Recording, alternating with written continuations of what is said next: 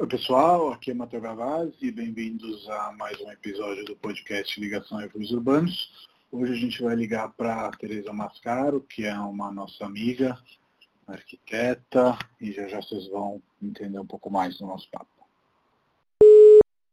Oi, Tê. Tudo bom? Bom, e você?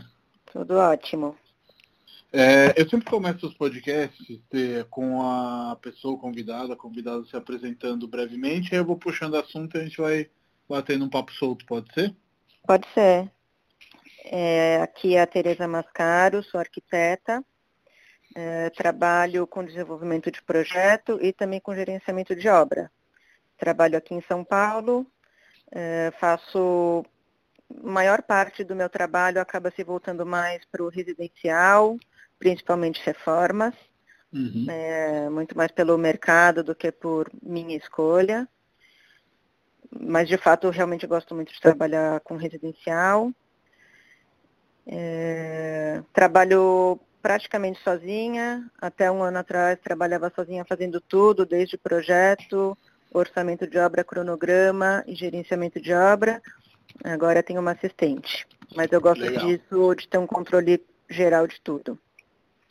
Bacana. Eu já tive um papo com a sua irmã Isabel, né? E ela também é formada em arquitetura, assim como os seus pais, mas sobrou para você é, realmente executar a função, né? Porque seu pai, que é o Cristiano, é um grande fotógrafo e sua mãe é estilista no, na, na vida real, digamos assim. Uhum. Como foi esse seu caminho a, a, até a arquitetura? Enfim, você sempre teve isso desde pequena ou surgiu mais tarde? Como, como que é essa sua relação com a arquitetura? É, surgiu desde pequena. Assim, na verdade, acho que eu tive a oportunidade de entrar em contato com a arquitetura desde pequena. Então, assim, os amigos dos meus pais são todos arquitetos.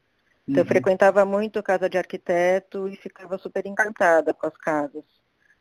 É, recebia aqueles folhetos de, de imóvel, propaganda imobiliária e ficava brincando com o Playmobil, sabe? é, meus pais nunca me direcionaram, assim, mas como eu gostava de desenho, de desenhar, é, acho que foi meio natural ir para o lado da arquitetura mas confesso que, que eu entrei, assim, eu queria cursar arquitetura, mas não necessariamente ser arquiteta. Uhum. Eu já tinha essa noção de que a arquitetura era um curso que abre para mil outros tipos de trabalho. Sim. Ele é, é uma forma de pensar, né, de, de, de certa maneira, né? Não é necessariamente só projeto. Exato, exato. E eu achava que eu queria ir por esse caminho, mas sem ter noção para onde ia me levar. Daí, assim, eu acho que foi só no, no último, penúltimo ano da faculdade que eu percebi que realmente, foi um susto para mim, mas eu percebi que realmente eu gostava de projeto. Contrariando toda a família, que é todo mundo formado em arquitetura e seguiu para outras, outras, áreas similares. É. É. Sempre com criatividade, sempre com arte, né? E, e aí, nesse momento, ali no, no começo dos anos 2000, você se forma, né? e inicialmente uhum. você vai trabalhar com outros arquitetos. Como que foi o seu caminho aí até, como você falou, começar a trabalhar sozinha? É, eu, quando eu me formei, eu ainda fiquei um tempo meio na dúvida ainda se eu ia seguir para arquitetura ou não. É, daí eu conheci a Diana Malzoni, que é uma arquiteta muito bacana, que me acolheu. E lá eu me senti muito à vontade. É, assim, para descobrir meu caminho. Ela era uhum. muito, muito generosa. Uh, daí fiquei cinco anos lá, bastante tempo, e participava de todo o processo. Ela dava bastante liberdade de criação. Então, aos poucos também fui assumindo alguns projetos lá de forma um pouco mais independente. Ah. Até eu me sentir mais segura, porque eu também sempre tive em mente que eu queria ter o meu escritório. E daí lá toda vez, assim, quando tinha aqui eventualmente obra, eu ficava muito feliz e via que eu estava gostando de obra. E depois que eu saí da Diana, eu trabalhei durante um tempo num escritório 3AA, chama, do Fernando uhum. e da Tuca Pássaro. E lá eles faziam, além de projeto, gerenciamento de obra. E Nessa época eu já estava trabalhando meio período sozinha, meio período com eles. E lá aprendi tudo de obra, desde montar cronograma, orçamento, como conversar com o pessoal de obra, que isso também é um, é um super é aprendizado. Arte. É uma arte, é. De saber cobrar e, e, e ter respeito também. Total.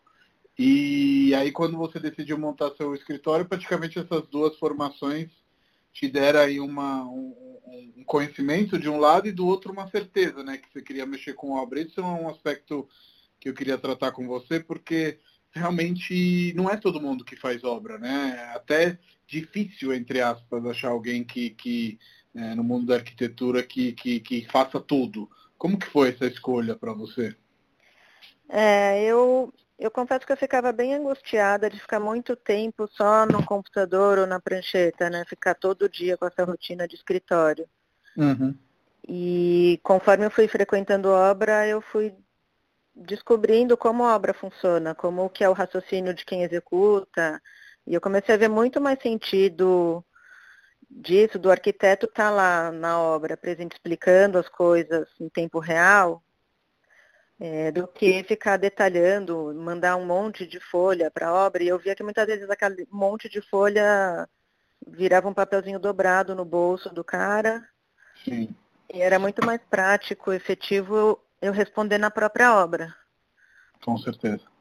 E daí e, assim, a, a, até porque isso que você falou é super verdadeiro, eu frequento obras de amigos e tudo mais. Quando está na parede já é, é, lucro, né? Então, uhum, assim, se, não, se não tivesse contato diário, essa leitura e essa conversa e esse diálogo, a obra não acontece como foi projetada, digamos assim.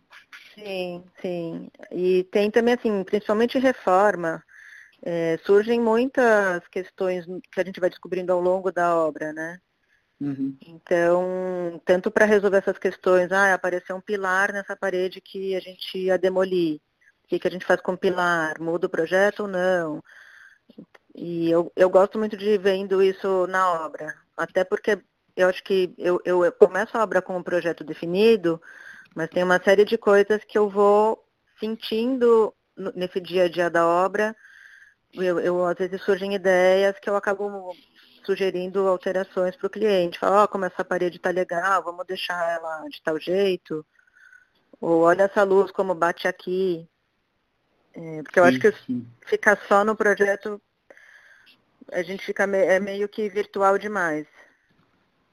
E, e, realmente eu acho que dentro disso que você falou, é, tem realmente o sentir o espaço também, né? Por mais que você vá fazer uma medição, fazer o levantamento e tudo mais, nada como voltar, nada como ter o acompanhamento do cliente, né? Tudo isso cria o projeto também, de certa forma, né?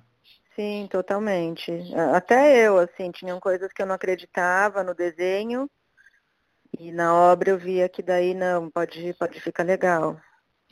Então é meio que, que construir, assim, né? Não é só. O projeto é, é, como eu falei, é muito virtual. A gente imagina, a gente, o, ar, o arquiteto tem que ter essa capacidade de projetar e imaginar como vai ficar, mas ver no real e ver acontecendo é muito mais rico, assim, muito mais produtivo. Eu não sei, hoje em dia eu não me imagino fazendo só projeto. É, porque realmente tem essa questão de, de eu acho que cortou que a gente estava falando, você falou, de, de ver a coisa realizada, né? Acho que esse tipo de prazer também é muito bacana, né? E não é, a mesma coisa você entregar um projeto para um terceiro, por mais que depois chegue ao fim e tudo mais, né? É, o prazer de acompanhar e de ficar exatamente como você queria é outra coisa, né? Sim, sim, é super emocionante. Eu fico emocionada toda vez que vou que finalizo, entrego uma obra. E ter uma das coisas que eu vejo que é um dos diferenciais do seu tipo de projeto é a marcenaria. Eu vejo que é, tem um, um, um, jeito de projetar onde a marcenaria é um elemento central, né? Tenho uhum. pensado e até compartilhei com você que isso me lembrou um pouco o Rino, o Leve e a Lina também, que usavam uhum. muito o móvel como maneira de estruturar o projeto. Como que é é, essa parte que é muito presente, muito viva aí no, no, na sua atuação? É, eu acho que o, a possibilidade do, que o móvel dá, de desenhar um móvel, uma marcenaria, uma serralheria com marcenaria, enfim, é, Assim, primeiro acho que tem uma questão que nas reformas a maioria das pessoas quer integrar ambientes é, e às vezes surge uma necessidade de não integrar totalmente. Eu acho que solucionar com marcenaria é uma ótima saída. Uhum, porque daí, sim. além de ter uma função de armazenamento e tal, ou de bancada, é, é flexível, é leve e, e, e, também quando você derruba todas as paredes, às vezes falta parede. Espaço. Encostar, falta espaço, é. Então, acho que o móvel soluciona isso. Uhum. E é, acho que é isso, que o móvel, ele além de ter essa função, a função que ele traz, ele, ele é flexível e traz riqueza, traz detalhe para o ambiente. Sim. E nessa questão do móvel, acho que a gente vai para outro aspecto do, do, da sua atuação, do seu trabalho, que é um nível de, de detalhamento muito alto, né? Eu vejo que você gosta de projetar tudo, né? Desde sei lá, uma escada, até pensar na luminotécnica. Como, como que você desenvolveu isso? Sempre foi assim ou é algo que ao longo do tempo? Porque efetivamente dá mais trabalho, né? É, escolher uhum. coisas padronizadas, digamos assim, é, te pouparia tempo, provavelmente, mas eu vejo que não é muito por aí o, o a sua vontade e a sua verve.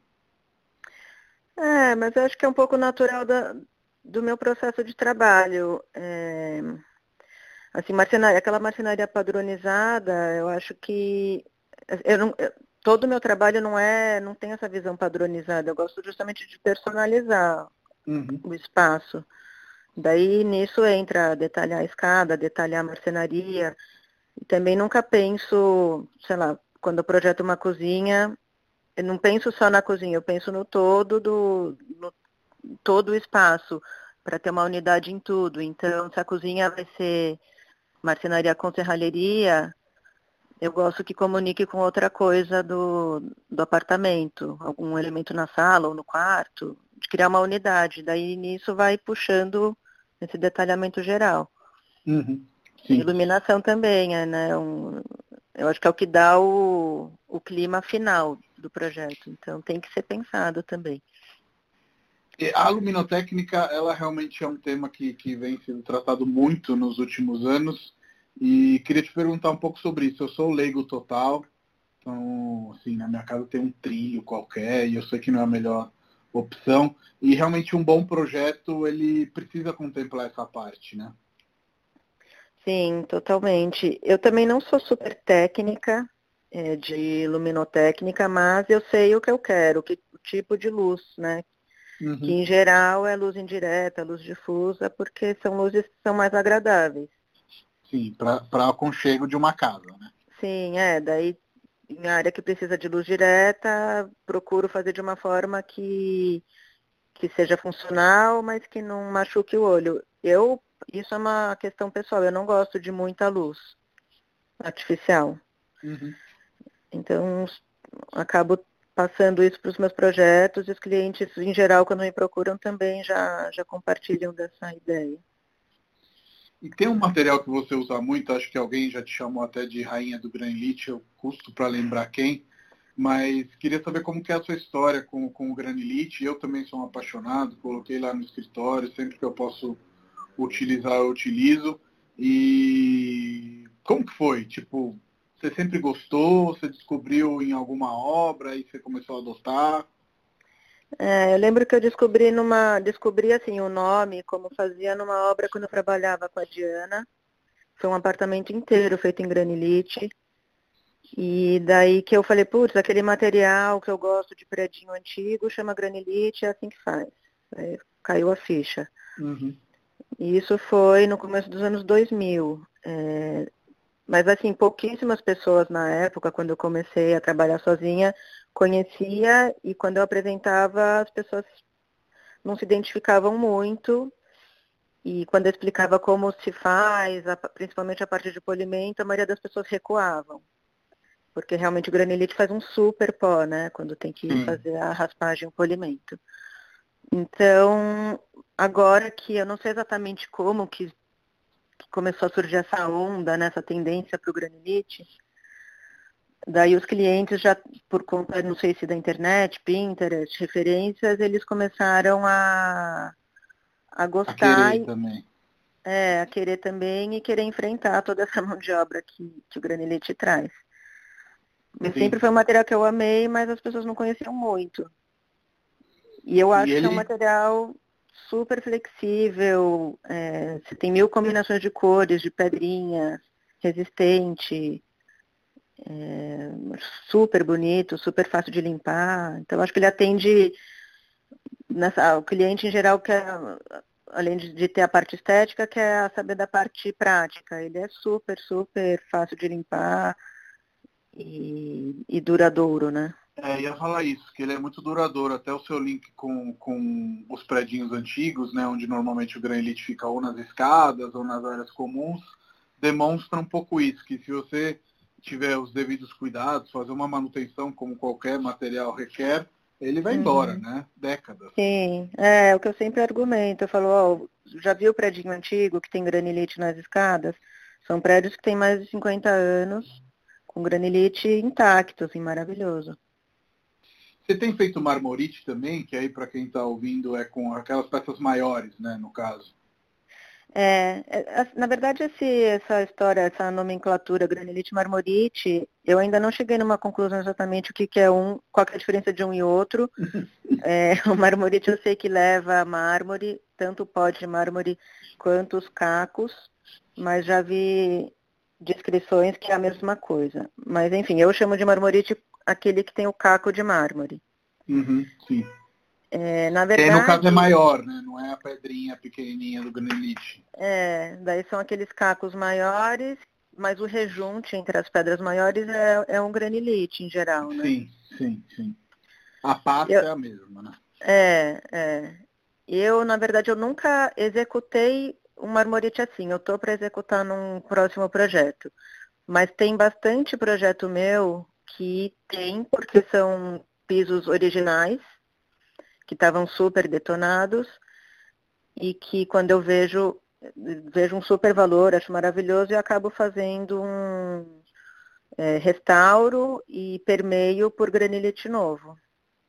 Que deve ficar uma combinação super bonita, que fica aquele marmorite bem anos 50, com um granilite colorido do lado. É, eu indico as pessoas irem até seu site, enfim, procurar Insta, porque você, você usa desde na área de serviço, já vi banheira sua com, com marmorite, então as aplicações realmente elas vêm mais da capacidade criativa do, do arquiteto do que da limitação do material, que realmente é um material que se plasma para fazer qualquer coisa, né? É, é, mas é, como é um material massa, você pode aplicar onde quiser.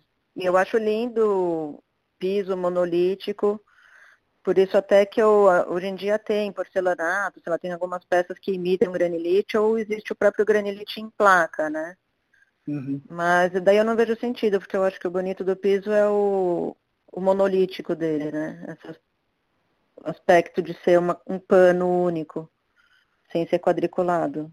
E daí quando Total. sobe na parede, vai para a banheira, eu acho mais bonito ainda. E um outro elemento que, que eu vejo que você usa com, mais com equilíbrio são os cobogós, né? Eles estão, de certa forma, na moda, digamos assim, mas queria saber também qual que é a sua relação aí com, não só com os cobogós, mas vejo nos seus projetos que você gosta bastante de elementos crus, então de descascar coluna, deixar a serralharia aparente, enfim, é, é, é uma metódica de projeto que você foi desenvolvendo nos últimos anos? Como, como que é essa fusão aí de materiais crus? É, na verdade, acho que foi, sempre foi uma coisa que eu acreditei e gostei. E agora essas coisas estão mais em voga. Então a gente acha mais profissional qualificado para fazer, serralheiro para fazer é, móvel de serralheria, cliente com a cabeça mais aberta para aceitar um concreto descascado, mas eu sempre gostei porque eu, eu sou bastante fã do, da arquitetura moderna, brutalista. É, mas acho que ela não, não, até pouco tempo atrás, não tinha tanta aceitação. Eu acho que agora as pessoas estão, por conta dessas referências, acesso a referências, estão mais abertas e, e aceitando mais. Mas eu sempre gostei de, de mostrar os materiais como são. Eu sempre fui contra materiais que imitam coisas ou de mascarar coisas. Então, sempre foi, sempre tive esse conceito de mostrar tudo do jeito que é. Assumir os defeitos, as imperfeições, Sim. contrastando com uma coisa pensada, para não parecer que é desleixo. Né? Claro, claro. No final, tudo tem que combinar de, de certa maneira. Você falou que você se inspira é, na arquitetura modernista. Tem algum arquiteto durante a faculdade ou depois, etc., que condicionou aí seu caminho? É, acho que não tem um, assim. Eu na faculdade eu fiquei acho que muito presa no modernismo. Não sei se é por conta do curso mesmo, porque a gente ainda não. porque eu ainda não, estu, não ia tanto atrás. Mas eu era bastante ligada, me identificava bastante com o modernismo brasileiro. É, eu não sei, hoje em dia eu gosto bastante de arquitetura portuguesa, contemporânea, da japonesa, mexicana, barragana, adoro. Eu não consigo dizer um nome ou cinco nomes, eu gosto de muita coisa. Aí então vai de Tadao Ando a Álvaro Siza. Isso, exatamente. é, e você participou de uma edição da, da revista Monolito, que é uma das publicações mais legais que a gente tem em língua portuguesa aqui no, no Brasil, é, sobre arquitetas mulheres. Você quer contar um pouco dessa edição, até para a gente fazer um marchand que eu acho muito bem-vindo, não só para Monolito, mas para essa edição específica. Uhum. É, não, foi uma edição super legal, acho que bem significativa, assim, de retratar mulheres arquitetas. É, ela tem um, uma introdução muito legal e muitos textos sobre a, discussões sobre o papel da mulher é, na arquitetura. Mas eu nunca fui muito boa teórica e nem muito boa de falar. Eu sou muito da prática. Então, eu acho que eu entrei muito mais como um exemplo de exemplo prático de mulher que projeta e faz a obra com, com um projeto. É, mas é uma edição muito rica, assim, de tanto de dados, pesquisas é, sobre o papel da mulher, como que a mulher se inseriu, as desigualdades que existem entre mulheres e homens na arquitetura. É, e foi baseado num seminário que teve então, acho que tem bastante texto rico para esse tipo de informação. Daí depois além dos exemplos práticos com vários projetos muito bacanas de mulheres. Sim. É, eu acho que realmente esse é um tema que às vezes é, é pouco tratado, né? Os homens é, acabam ocupando um, um, um, espaço maior, mas de maneira errada, né? Porque tem uma atuação incrível de muitas arquitetas bacanas. Enfim, me veio à cabeça é, as super mega internacionais, tá? A Zaha Hadid, é, a Kazu Sejima, que é uma das fundadoras do Saná, né? Que você deve conhecer, uhum. já que você gosta de arquitetura portuguesa, enfim, tem muita coisa bacana para ser explorada, ao mesmo tempo que realmente é necessário abordar essa pauta e, e, e ter publicações, seja que sejam impressas, né, como a Monolita, ou, ou mesmo divulgação de trabalho digital, que é uma parte que você faz muito bem, né, nas suas redes e na internet de maneira geral. É, eu tenho percebido, justamente através das redes, que tem muita, muita mulher, assim, produzindo muita coisa boa. E acho também que está sendo super rico toda a discussão de feminismo que, que a gente tem tido hoje em dia, não especificamente sobre arquitetura, mas que isso acaba envolvendo trazendo, todas as é, profissões. Envolvendo né? todas as profissões com certeza. Com certeza. E dentro dessa revista, você falou que você entrou mais na parte é, da prática.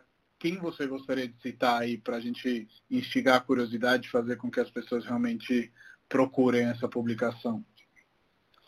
Ah, eu sou super fã da Carla Joaçaba. É, tem, aliás, a capa é um projeto dela. A Cris Xavier também, que é uma arquiteta muito, muito bacana, com uma produção super significativa. E a gente vê que, de fato, mesmo hoje em dia, é, eu acho que ainda nas, public, nas outras publicações, é, predominantemente acaba sendo muito mais projetos de homens. Uhum. E nessa revista a gente consegue ver o tamanho da produção das mulheres. Sim. É, eu acho que vale super a pena dar uma olhada. É, tem um projeto, acho que foi um dos primeiros, né, da Ideias Árvores, que é da, da Cris Xavier. Sim, é, muito bacana. Que é super bacana. É, e que foi o início da Ideias Árvores praticamente, porque acho que foi se não o primeiro, o segundo ou terceiro, enfim, acho que nem chamava Ideias Árvores ainda, acho que era Movimento 1, mas enfim, uhum. vale, vale super a pena explorar essa revista e esses, esses trabalhos dessas, dessas profissionais. E, e no, seu, no seu jeito de, de projetar, Tereza, como, como que foi a sua evolução profissional? Você tem aí alguma dica que você possa deixar para quem está nos ouvindo, que, que acabou de se formar, ou que quer estudar arquitetura, enfim? Ah, eu acho que dica é tão difícil, né? Porque iniciar qualquer profissão é sempre muito difícil, mas eu diria para correr muito atrás de informação, publicação, livros, para ganhar repertório. Porque a partir do momento que você tem um, um repertório razoável, você consegue é, direcionar e, e, saber qual linha você quer seguir, qual estilo é o seu. É, sugiro também procurar trabalhar com obra. Isso eu acho que, assim, eu acho muito surreal no, nos cursos de arquitetura do Brasil a gente não ter aula prática, não ter aula em canteiro. Eu lembro que quando eu fui no ELEA, que é o encontro dos estudantes latino-americanos, é, em Montevidéu. Lá eles tinham um trabalho de campo, assim, de construir coisas. E eu acho que aqui nas faculdades brasileiras a gente não tem muito isso. Então sugeriria de as pessoas frequentarem obras e é, tentarem ter o maior ter o maior repertório possível. Apesar de que hoje em dia eu acho que é até um pouco perigoso, porque hoje em dia tem muita informação e as pessoas daí podem ficar um pouco perdidas. Mas para tentar, né? criar, tentar trilhar alguma coisa aí diante de tudo que, que elas veem. Eu imagino que quem fez projetos com, com você nesse momento está bem confortável, digamos assim, mesmo na quarentena, porque essa ideia de projetar a casa, né?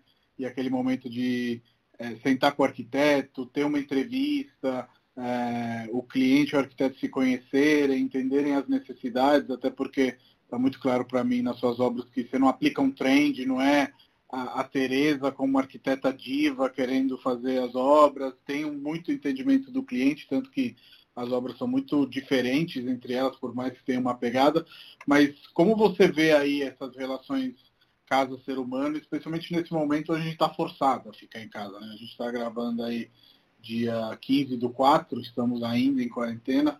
Você é, vê que as relações vão se aprofundar ainda mais? Já estava acontecendo, pelo que você conhecer seus clientes, enfim.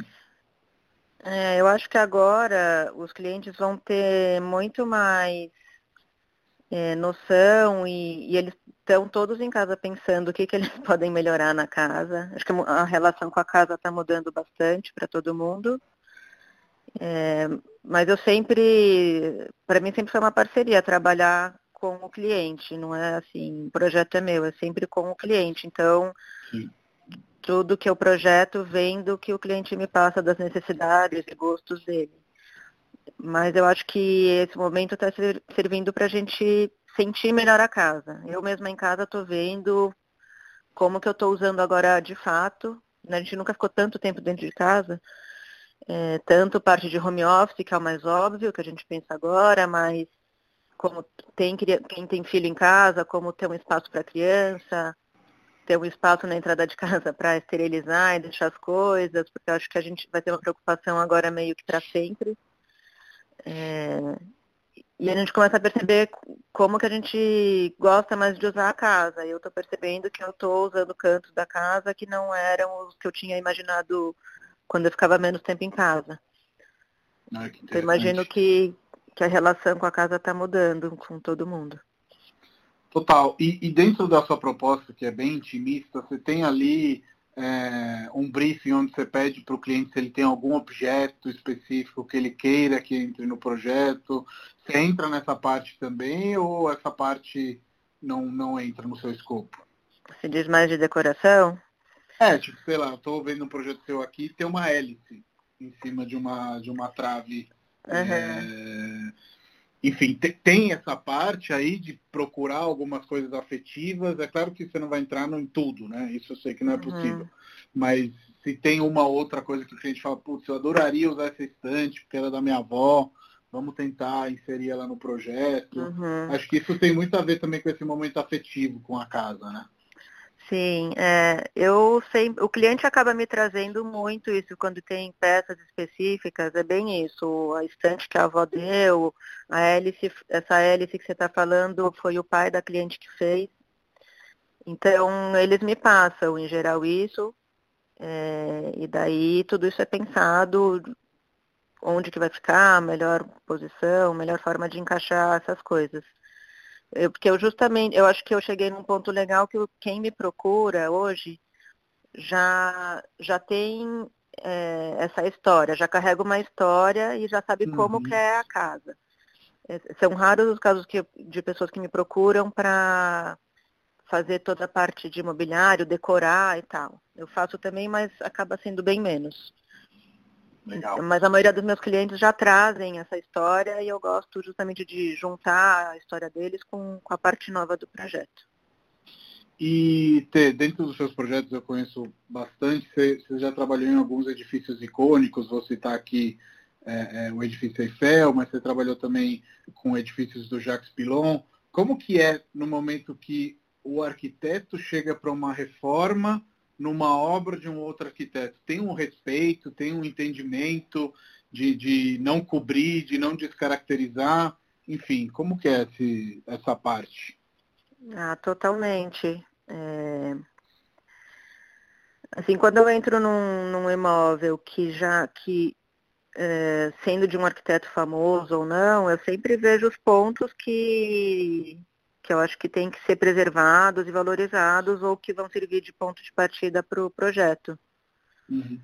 É, em geral, faço, assim, faço muita reforma em apartamento antigo e todos têm história, por mais que não sejam apartamentos é, assinados, com super né? arquitetura, assinados, eles sempre têm algum ponto que eu acho que, é, que servem de ponto de partida. Sim. E, e, e, dentro disso, a última coisa que eu queria tratar com você é que eu vejo que quase sempre nas suas criações tem algumas cores que, que prevalecem, né?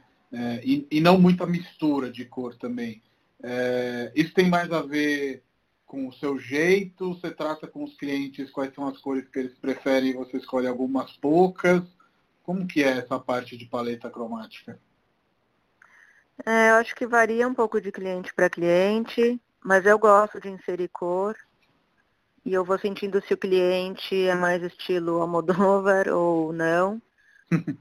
e daí também para sentir, assim, ah, a gente vai botar mais cor no piso, ou a gente vai colocar mais cor na marcenaria ou nas paredes, daí ao longo do processo do projeto vou sentindo. Mas eu gosto de, de colocar cor, eu acho que, que é um elemento que traz riqueza assim, e conforto para o projeto. E você falou nisso da nossa conversa que a maioria dos seus projetos são, são residenciais, mas eu imagino que é, exista aí uma vontade também, como todo arquiteto, de fazer casas. Isso está na sua, na sua mira ou é algo para um outro momento, ou não vai ter esse momento, enfim? Ah, eu super, é, assim, meu sonho, eu tenho um sonho que é, um, é de de um projeto que eu nunca tive a oportunidade de fazer, que é fazer escola, fazer uma escola. Legal. É, e eu acabo estando mais nesse mercado de reforma residencial, muito mais pelo que o mercado procura. Uhum. Mas também adoro fazer casa e gosto também, para mim é sempre desafio, então qualquer tema de projeto eu gosto, eu acabo me envolvendo bastante. Bacana. Bom, acho que é isso que eu queria conversar com você hoje. Foi um papo bem legal. Tem alguma coisa que esqueci de te perguntar, algo que você gostaria de compartilhar nesse podcast? Não, acho que foi bem legal, Matheus. Acho que você abordou bastante tema e, e foi bem rico, achei super bacana. Então, muito obrigado.